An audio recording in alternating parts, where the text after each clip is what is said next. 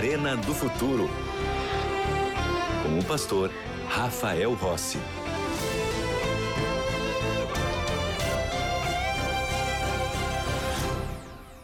Já estamos de volta com o programa Arena do Futuro aqui na TV Novo Tempo. Você sabe, o canal da esperança, o canal do Arena do Futuro. Eu tenho um objetivo no meu coração, que é que você continue estudando a Bíblia além do programa Arena do Futuro. Ou seja, quando acabar o programa, eu gostaria muito que você continuasse se aprofundando na palavra de Deus, porque a palavra de Deus é que contém as verdadeiras mensagens para o ser humano nos tempos dos quais nós vivemos. E é por isso que eu quero te convidar a ser aluno da melhor e maior escola bíblica do mundo. É isso mesmo, a escola bíblica aqui da Novo Tempo. Como você sabe, aqui na Novo Tempo você não precisa pagar por nada, nós enviamos para você gratuitamente, porque temos aqui os anjos da esperança que nos possibilitam a pregação do evangelho e oferecer para você esses recursos adicionais para o seu conhecimento bíblico para aprofundar ainda mais você na palavra do Senhor. Bom, e o que você tem que fazer para ser aluno da escola bíblica e receber esse material? Eu vou te falar três maneiras que você pode escolher qual delas você vai usar. A primeira é pelo WhatsApp. Envie uma mensagem para nós no número 12 98244 0077. Esse serviço funciona 24 horas por dia, 7 dias por semana ou você pode mandar para nós, ou melhor, ligar para nós no número fixo, que é 12 21 27 31 21. Este telefone fixo funciona de segunda a sexta-feira no horário comercial ou entrar no nosso site biblia.com.br. Tudo certo? Combinado? Então, vamos à Bíblia, porque você sabe, aqui no Arena do Futuro, tudo começa na palavra. Eu tenho aqui a minha Bíblia e espero que você tenha também a sua Bíblia aí com você. Os nossos amigos que estão aqui no nosso estúdio também já estão com as suas Bíblias na mão, porque o tema de hoje vai falar sobre a Bíblia, um livro inspirado por Deus. Algumas coisas ficam evidentes quando nós olhamos para a Bíblia Sagrada. Uma delas é que os autores bíblicos, que foram mais ou menos 40, que estão separados por 1.600 anos entre eles. Escreveram em idiomas diferentes. Há partes na Bíblia escrita em hebraico, em aramaico e em grego. Países diferentes, contextos diferentes. Mas esses autores bíblicos, eles possuem uma harmonia em suas ideias. Sabe por quê? Porque o verdadeiro autor da Bíblia não é o autor que escreveu o livro que você tem aqui nas mãos, mas quem estava por trás do autor bíblico, o próprio Deus. Deus foi quem determinou o conteúdo que chegaria às suas mãos. Os autores bíblicos escolheram as palavras, escolheram as frases, eles escreveram aquilo que Deus estava revelando e os inspirando para que este conteúdo chegasse até mim e a você. Então, porque Deus é o autor que está por trás dos autores bíblicos, há uma unidade de pensamento. Nenhum autor bíblico contradiz o outro eles se somam. Eles estão um explicando o outro, ajudando a entender. E uma das maiores evidências que eu tenho de que a Bíblia não é um livro qualquer é o poder de transformar vidas que eu encontro aqui na palavra de Deus. Em nenhum outro livro da história você encontrará tantas vidas transformadas como a Bíblia. Pessoas que eram violentas e já não são mais, pessoas que eram adúlteras e já deixam de adulterar, pessoas que eram enganadoras e deixam de enganar, pessoas que mentiam e deixam de mentir, pessoas que lutavam com resquícios de uma natureza humana equivocada, com tendências, com comportamentos e são transformados pelo poder que vem da palavra de Deus, porque aqui nós encontramos o próprio Deus revelando-se para nós. Então há um poder na Bíblia. E este poder está à minha disposição e à sua disposição. Você não precisa ser escravo e nem refém dos seus comportamentos. Você não precisa viver dominado por suas paixões, porque Deus pode romper tudo isso e transformar você. E isso começa com o estudo da palavra, com a Bíblia Sagrada. Há outros aspectos que fazem da Bíblia um livro diferente de todos os outros livros. É, por exemplo, a Bíblia não é um livro de ciência. Mas a Bíblia dá fundamento para a ciência. Como assim? É isso mesmo. Bíblia e ciência não estão em conflito. Na verdade, a ciência só está em conflito quando ela diz algo diferente da Bíblia. Mas muito do que a ciência já comprovou, a Bíblia dizia antes. A Bíblia já afirmava antes dos cientistas descobrirem. Querem ver? Vamos a Isaías no capítulo 45. Isaías está lá no Antigo Testamento. Isaías capítulo 45. Vamos ler os versículos 12 e depois vamos ler o versículo 18. Diz assim a Bíblia: Quem está falando aqui é o próprio Deus. Eu fiz a terra e criei nela o homem. As minhas mãos estenderam os céus e a todos os seus exércitos dei as minhas ordens. O texto começa dizendo que Deus é o Criador. Deus fez todas as coisas. E eu acredito nisso. Eu creio de que o mundo saiu das mãos de Deus. Nós não estamos aqui por acaso. Estamos aqui porque Deus criou o mundo. E vamos ao versículo 18. Diz assim: Porque assim diz o Senhor que criou os céus, o Deus que formou a terra, que a fez e a estabeleceu, que não a criou para ser um caos, mas para ser habitada. Eu sou o Senhor e não há outro. Isaías escreveu o seu livro mais ou menos 750 anos antes de Cristo. E este livro afirma que Deus criou o mundo. Deus estabeleceu a ordem no planeta Terra. Existe um padrão absoluto de certo e errado que foi escrito no coração de todo ser humano. E sabe por quê? Porque as digitais do Criador elas podem ser percebidas e vistas à nossa volta. Porque Deus é o Criador, Ele estabeleceu a ordem. E estabelecer a ordem é dizer o que é certo e dizer o que é errado. É estabelecer os limites. É estabelecer o funcionamento adequado e regular do mundo. Os seres humanos não determinam o que é certo ou o que é errado. Na verdade, nós seres humanos, nós descobrimos, porque existe uma lei moral que tem uma fonte mais elevada do que os próprios seres humanos. Isso significa que nós temos dentro de cada um de nós uma fagulha moral. Você sabe o que pode e o que não pode, o que deve e o que não deve. E quem estabeleceu isso foi Deus, ao criar o ser humano esta moralidade que carregamos dentro de nós, que independe do conhecimento de Deus, é a demonstração de que eu e você saímos das mãos dele. Fomos criados por ele. Agora, vamos olhar um pouquinho para o um mundo à nossa volta. Existe um padrão chamado constante antrópica. E o que significa isso? São situações das quais o nosso mundo atende expectativas ou exigências para que a vida humana seja possível. É que é um exemplo de constante antrópica? O nível de oxigênio.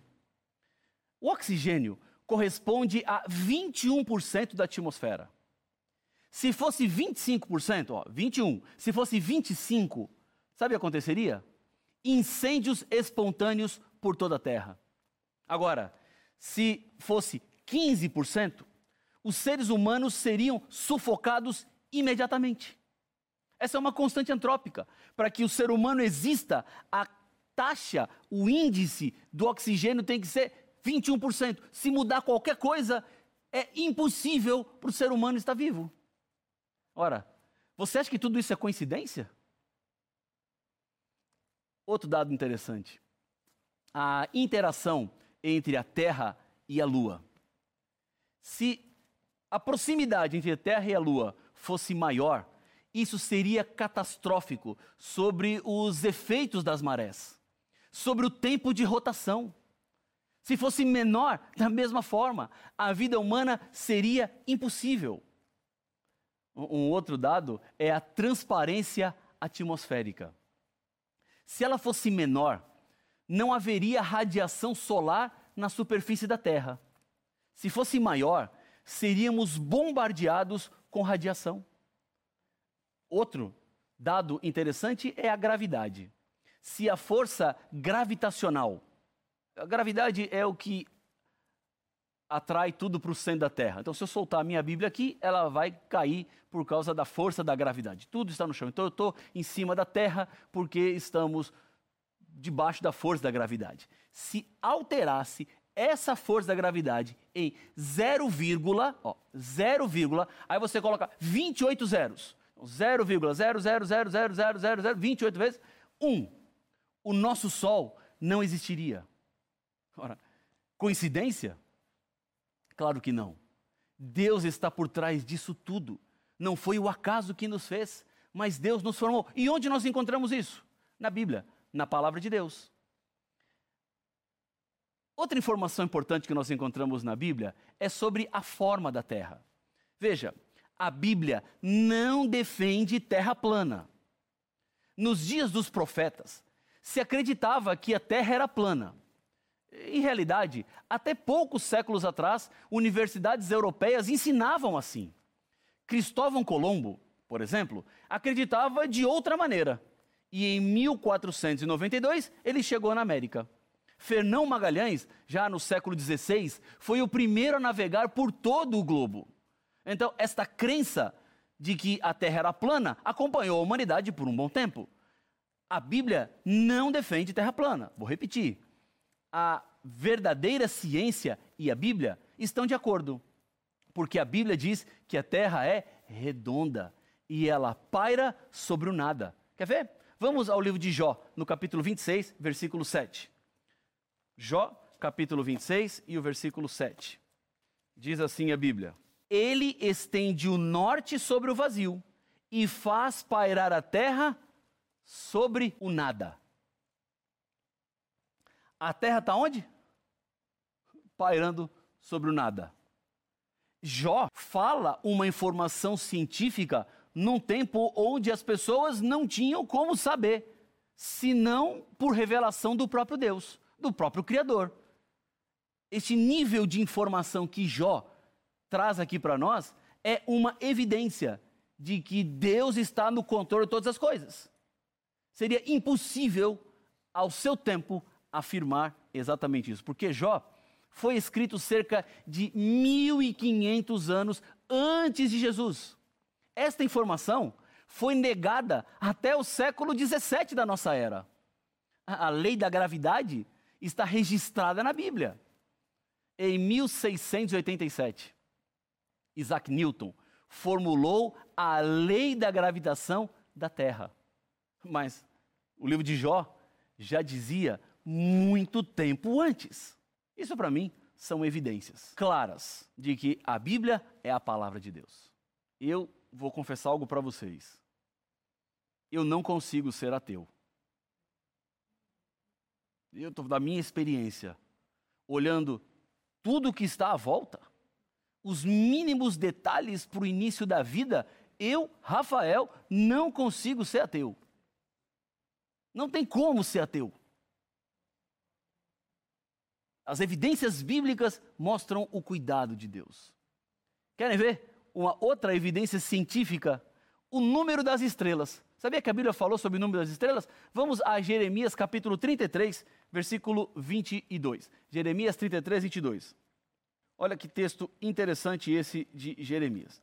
Diz assim a palavra do Senhor. Como não se pode contar o exército dos céus, nem medir-se a areia do mar, assim tornarei incontável a descendência de Davi, meu servo, e os levitas que ministram diante de mim. Jeremias escreveu seu livro por volta do ano 650 a.C. No tempo dele, astrônomos da Grécia afirmavam que não existiam mais de mil e duas estrelas. Veja só. Hoje, sabe-se que a Via Láctea possui bilhões de estrelas. Existem milhares de outras galáxias. Como Jeremias podia dizer isso se os cientistas da sua época diziam algo diferente? Somente pela revelação do próprio Deus. Somente porque o Criador de todas as coisas revelou. E ele então disse exatamente tais pontos há outras evidências históricas da Bíblia. Por exemplo, na arqueologia. Nelson Glueck, um arqueólogo judeu, disse certa vez assim: olha, nenhuma descoberta arqueológica contraria a Bíblia. Tudo que está sendo encontrado pela arqueologia, na verdade, está respaldando a Bíblia, a palavra de Deus.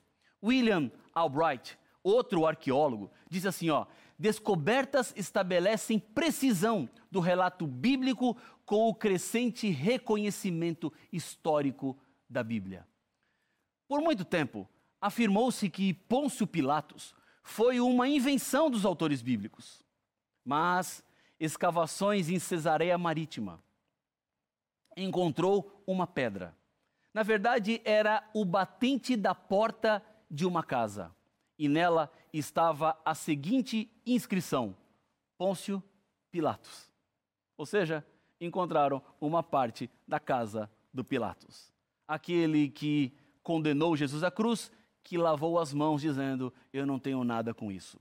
A arqueologia comprovou que ele existiu. As profecias, elas nos dão segurança. Porque a incerteza quanto ao futuro gera ansiedade e medo em muitas pessoas. Consultar astros e estrelas para saber o que vai acontecer parece ser uma tentação para muitas pessoas. A gente que crê que quando a pessoa nasce, está completamente configurado o seu mapa. Caráter e destino, então, se tornam determinados pelo mês e o dia de nascimento. Agora, por que biblicamente nós não cremos na astrologia? Porque todos os dias diferentes astrólogos fazem predições diferentes. De acordo com a astrologia, por exemplo, quem nasce no signo de Libras é mais voltado às artes. Um estudo recente com dois mil pintores e músicos famosos detectou que não era o signo de prevalência. E mesmo assim, muitas pessoas continuam acreditando nos astros. E por que creem nos astros?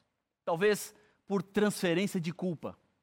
Ao invés de pensar que a responsabilidade é dela, ela passa a dizer que a responsabilidade está nas estrelas.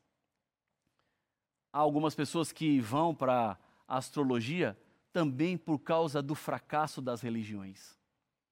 Porque muitas promessas são feitas e que não estão baseadas na palavra de Deus. Há gente dizendo que é possível eh, fazer algumas coisas diferentes daquilo que a palavra disse e mesmo assim estar em conformidade com a vontade de Deus, mas não é isso que a Bíblia nos diz. Vamos a Isaías capítulo 47, versos 13 e 14. Isaías 47, versos 13 e 14. Diz assim a palavra de Deus: Já estás cansada com a multidão das tuas consultas. Levantem-se, pois, agora os que dissecam os céus e fitam os astros, os que em cada lua nova te predizem o que há de vir sobre ti. Eis que serão como restolho, o fogo os queimará, não poderão livrar-se do poder das chamas, nenhuma brasa restará para que se aquentarem, nem fogo para que diante dele se assentem. Deus deixa claro que não é correto consultar astros. Deus é quem deve revelar a você o que é necessário saber. A Bíblia é nossa guia infalível. É ela que vai mostrar para você a direção. Deus está no controle de todas as coisas. E ele diz assim: olha, tudo está nas minhas mãos. Em Deuteronômio, no capítulo 18, versículo 14, aparece uma condenação diretamente ao povo de Israel, dizendo assim: olha, vocês vão possuir uma terra, e nessa terra existem prognosticadores e adivinhos. Mas Deus, o Senhor Deus, não quer que vocês consultem adivinhos, prognosticadores, que consultem astros, que consultem conchas, que consultem cartas. Deus não quer que você acredite nesta forma de predição futura. Deus não permitiu em toda a história que fossem consultados magos, feiticeiros. Deus não permitiu que fossem consultados os mortos. Por quê? Porque Deus quer te proteger. Deus ele tem um caminho seguro e claro para você. Não coloque a sua esperança ou a sua confiança nessas formas ou maneiras que os seres humanos criam para tentar antecipar o futuro. Se você quer saber o que vai acontecer, se você tem curiosidade em conhecer mais sobre o futuro, estude a Bíblia, estude a palavra de Deus. Volte os seus olhos para a revelação que Deus nos deixou. É somente nela que poderemos ter segurança. Porque tudo o que a Bíblia disse que aconteceria até aqui já aconteceu. E por quê? Deus tem mostrado na história o seu poder e evidenciado o seu cuidado, isso me dá certeza de que aquilo que falta acontecer, de acordo com a palavra, irá acontecer. Aquilo que ainda não foi, será. Porque Deus assim o disse. Deus assim quis. Então, eu decido viver de acordo com a Bíblia. Eu não vou abrir jornal para saber o que vai acontecer. Eu não acredito que no dia que eu nasci, a posição dos astros determinaram o meu mapa astral e que todo mundo que nasceu no mesmo dia que eu terá a mesma sorte naquele dia, porque estamos todos interligados pelo dia do nosso nascimento. Não, não, não. Longe disso. Olha o conselho bíblico. Vamos a Isaías no capítulo 8, versículo 20. Veja este conselho bíblico. Isaías capítulo 8, versículo 20. Diz assim: Olha, a lei e ao testemunho, se eles não falarem desta maneira, jamais verão a alva. Em outras palavras, o povo não deve consultar mortos, mas deve consultar o seu Deus devem consultar a palavra do seu Senhor. Deus tem interesse em revelar os seus planos para os seres humanos. Há um texto bíblico muito conhecido que está em Amós, no capítulo 3, versículo 7. E esse texto diz assim: Certamente o Senhor Deus não fará coisa alguma sem primeiro revelar o seu segredo aos seus servos, os profetas. Deus tem o controle de toda a história. E é por isso que Deus quer ter o controle da sua vida. Ele quer conduzir os seus passos. Mas para isso, ele precisa da sua autorização. Há um conceito que estabelece a criação de Deus, que nós chamamos de livre-arbítrio. O livre-arbítrio, na verdade, é a possibilidade que Deus te dá de escolher. Deus não te força a nada, Deus não te obriga a nada. Deus, ele simplesmente ele te apresenta o caminho da vida e o caminho da morte e deixa que você escolha. Porque você tem esse livre-arbítrio, você pode decidir hoje o que você vai fazer com Deus em sua vida, ou o que você vai fazer com a Bíblia, com a palavra de Deus. Lá em Apocalipse, no capítulo 3, no versículo 20, Jesus diz que ele bate a porta do coração. É bom porque ele está insistindo. É bom porque ele quer entrar no seu coração. É ruim porque se ele está batendo, significa que ainda está do lado de fora. Porque a partir do momento que você abrir a porta do seu coração, Jesus entrará, ceará com você, você ceará com ele e ele te levará para a eternidade. A nossa segurança está na revelação do Senhor. A palavra de Deus nunca falha. Ela é a segurança para um mundo em confusão. Deus deixou detalhes da história registrados antes para nos dar total certeza. Impérios e reinos, como em Daniel capítulo 2, sinais da volta de Jesus, como fome, guerras, rumores de guerras, terremotos, epidemias, pandemias, lá em Mateus capítulo 24. É mais seguro confiar na Bíblia do que nos astros. É mais seguro confiar na Bíblia do que no acaso. Tudo foi criado por Deus e é Ele quem mantém todas as coisas funcionando. Entregar sua vida para Deus está à distância de um sim. Você aceita? Quer colocar a sua vida nas mãos daquele que nunca falha? Está você disposto agora a viver uma vida de acordo com a palavra de Deus? Se sim, se é o seu desejo, se é a sua vontade, eu quero lhe convidar nesse momento a fechar os seus olhos e vamos juntos orar. Senhor, Deus querido Pai nosso, ao olharmos para a Bíblia, para a tua palavra, compreendemos que o Senhor está por trás de todas as coisas, guiando cada lance da história deste mundo e que resultará na volta de Jesus, na eternidade que teremos quando o Senhor aparecer nas nuvens dos céus para nos levar para a eternidade. Pai, há pessoas nesse momento que oram comigo que estão sofrendo, estão lutando. Manifesta-se ao lado dessas pessoas nesse momento, que o teu poder e a tua graça sustente cada uma delas. É o que eu lhe peço nesse instante, em nome de Jesus. Amém.